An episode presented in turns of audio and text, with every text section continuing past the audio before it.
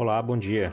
No livro de Êxodo, no Velho Testamento, temos como principal relato a fuga do povo do Senhor do Egito, conduzido por Moisés para escapar da tirania, da exploração, da escravidão que viviam sob o governo do Faraó.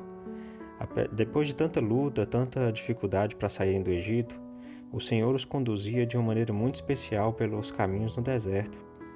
Em Êxodo, no capítulo 13, versículos 21 e 22, lemos: E o Senhor ia adiante deles, de dia numa coluna de nuvem, para os guiar pelo caminho, e de noite numa coluna de fogo, para os alumiar, para que caminhassem de dia e de noite.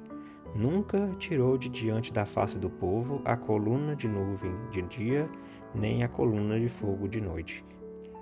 Então é importante compreendermos aqui que o Senhor, ele fez a promessa de que iria guiar o povo pelo deserto se eles né, vencessem a fúria de Faraó e a resistência de Faraó, se eles obedecessem a Moisés e a Arão. E aí, a partir do momento que saíram, foi dessa forma que o Senhor os guiou nunca os deixou abandonados ao sol escaldante do deserto, porque a coluna de nuvem ia de dia com eles, e nunca os deixou na escuridão desse mesmo deserto, porque a coluna de fogo ia diante deles. Então, o Senhor ele nunca nos abandona, por mais que estejamos passando por um deserto, por dificuldades, mas nós podemos sentir a misericórdia dele, podemos sentir, é, se tivermos fé e confiança, que ele coloca uma coluna de nuvem de dia e uma coluna de fogo de noite para nos ajudar, para nos aliviar do fardo, da dificuldade. Aquele povo ainda teve muita dificuldade, muita mesmo. Porém, sempre com a ajuda do Pai Celestial, sempre com a ajuda de nosso Salvador Jesus Cristo, para que pudessem vencer as adversidades. Ele não nos abandona.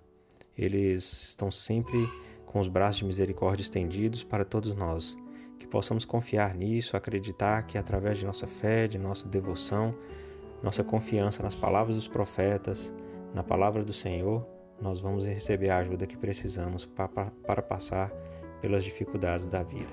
Em nome de Jesus Cristo. Amém.